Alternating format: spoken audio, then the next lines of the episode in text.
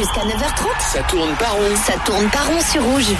Et merci de nous retrouver à l'instant. Émission spéciale Nati, évidemment aujourd'hui. La Suisse qui joue sa qualification ce soir face à la Serbie. Justement, la Suisse-Serbie, euh, euh, deux équipes qui vont se retrouver. Rappelez-vous, il y a quatre ans, lors du mondial en Russie, la Suisse était déjà dans le groupe de la Serbie.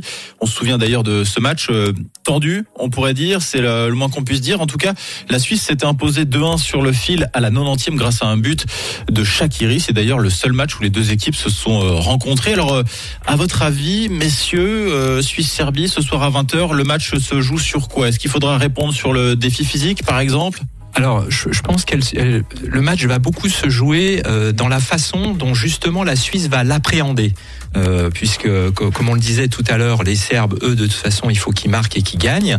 Et selon comment la Suisse va se comporter dans ce match, Mm. on peut, elle peut, à mon avis, soit s'engluer et risquer de, de prendre bêtement un contre, soit justement prendre le match à son compte et avec le retour de Shakiri, euh, à ce moment-là, peut-être que le match pourrait se débloquer, peut-être d'ailleurs euh, même, pourquoi pas, en première mi-temps. Vous êtes d'accord, vous, messieurs, avec ça? Moi, je pense que oui, je pense un peu de cet avis, surtout qu'on a, on a également un arbitre qui qu'on a déjà eu pour euh, un match assez intéressant. C'était pour le match France-Espagne, euh, France-Suisse de l'Euro, et on retrouve cet arbitre. On avait éliminé la France et on espère éliminer la Serbie avec cet arbitre. C'est Monsieur Rapalini qui nous arbitrera ce soir. qui avait sifflé quelques pénalties. Quelques pénalties et, et quelques buts, Et un nom, un nom transformé de Rodriguez.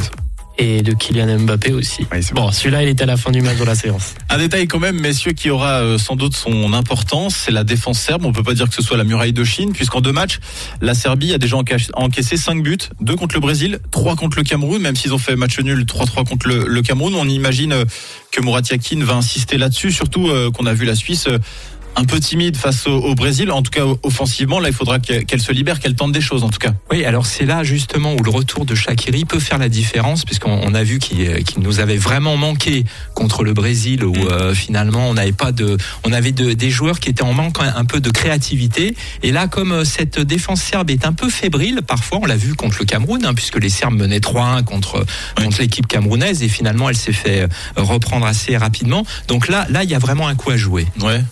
Du coup, euh, Ben, on envoie euh, à fond nos, nos munitions vers l'avant. Le truc, c'est qu'on n'a pas pris beaucoup de buts, mais on en a marqué pas beaucoup non plus. Oui. Même si c'est une équipe qui prend beaucoup, c'est des, bah, le Brésil marque beaucoup plus que nous.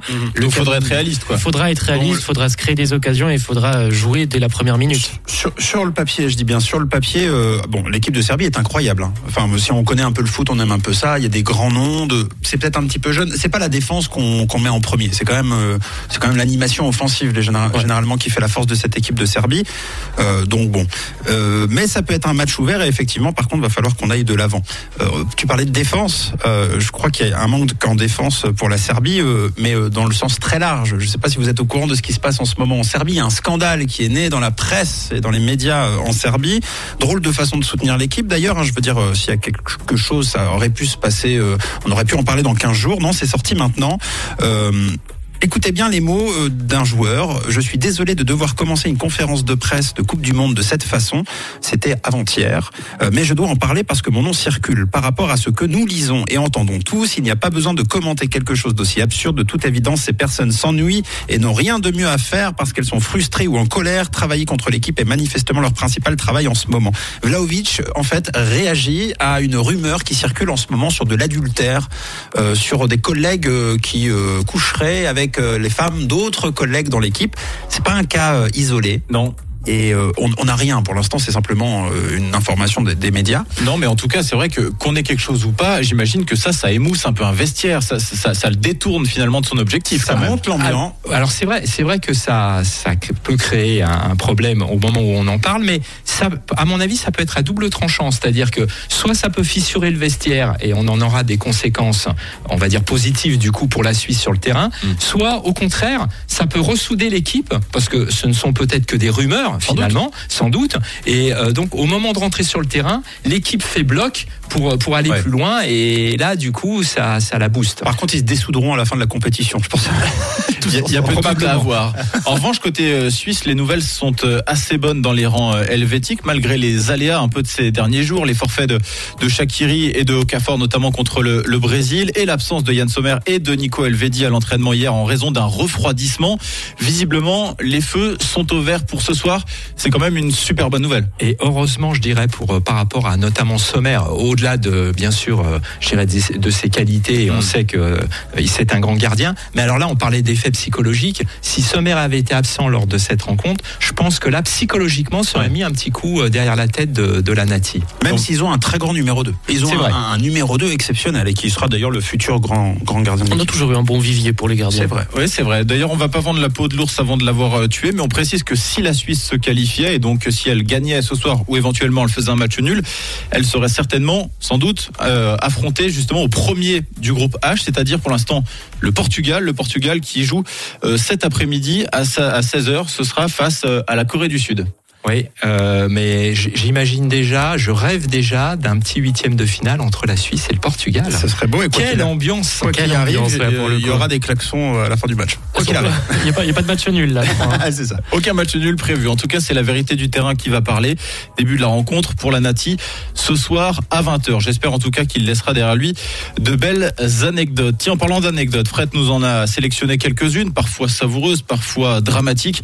Et pour la première, on remonte le temps pour se retrouver au mondial 94 aux États-Unis. Oui, alors euh, on se rappelle peut-être hein, pour certains que lors de ce mondial, la Colombie était emmenée par sa star euh, Carlos euh, Valderrama et elle était favorite de son groupe qui était composé à l'époque d'ailleurs de la Suisse, de la Roumanie et des États-Unis. Malheureusement pour la, pour la Colombie, elle rate son entrée, elle se fait battre d'entrée par la Roumanie 3 buts à 1 et donc la Colombie doit absolument faire un bon résultat lors de son deuxième match contre les États-Unis. La rencontre se déroule le 22 juin à Pasadena devant 93 000 Wow. spectateurs. Et pendant ce match, il y a eu un fait de jeu important puisqu'en voulant écarter un ballon, le, le défenseur colombien Andrés Escobar, rien à voir avec Oui. Pablo Escobar, marque le premier but du match, mais malheureusement c'est un but contre son camp. Et au final, les États-Unis gagnent le match sur le score de 2 à 1. La Colombie malheureusement est éliminée et euh, derrière elle bat la la Suisse, mais en fait pour un match qui compte euh, pour du beurre. Et le 2 juillet de la même année, c'est le drame puisque Escobar est assassiné de 12 balles sur un parking d'un bar dans la banlieue de Medellín et la petite amie euh, du joueur dira que le meurtrier a crié goal à chaque coup tiré. C'est-à-dire qu'il a été assassiné pour son autogol. Exactement. C'est-à-dire qu'il s'est fait lui aussi éliminer. Mais là, définitivement. Définitivement. Yes. Et là, pour la seconde euh, anecdote euh, qui nous fait remonter encore plus loin, Fred, en 1930, lors de la première Coupe du Monde, c'était en Uruguay. Oui, alors là, nous allons parler d'un joueur qui s'appelle Luis Monti. Je pense que peu de, de nos auditeurs le connaissent. C'est son surnom. Il avait un surnom. euh, C'était le boucher. euh, Pour sa tendance à découper, on va dire, ses adversaires sur sur le terrain, Mhm. mais c'était aussi l'un des meilleurs défenseurs centraux du monde. Et en 1930, il participe à la Coupe du Monde en Uruguay avec la sélection argentine, qui échoue en finale. Mais comme euh, il a la chance d'avoir une double nationalité, il participe à la Coupe du Monde suivante en 1934 en Italie avec la sélection italienne. Et cette fois, euh, il gagne la, la, la coupe, donc il la remporte. C'est fou. Et il est encore aujourd'hui le seul joueur à avoir pris part à deux finales de la Coupe du Monde avec deux pays différents. Incroyable. Merci Merci. beaucoup euh, Fred. Notre livre ouvert, le livre ouvert de cette euh, émission. Il y en a un qui a ouvert son livre également, mais son livre de jeu, c'est Mathieu. Restez avec nous, on joue dans un instant.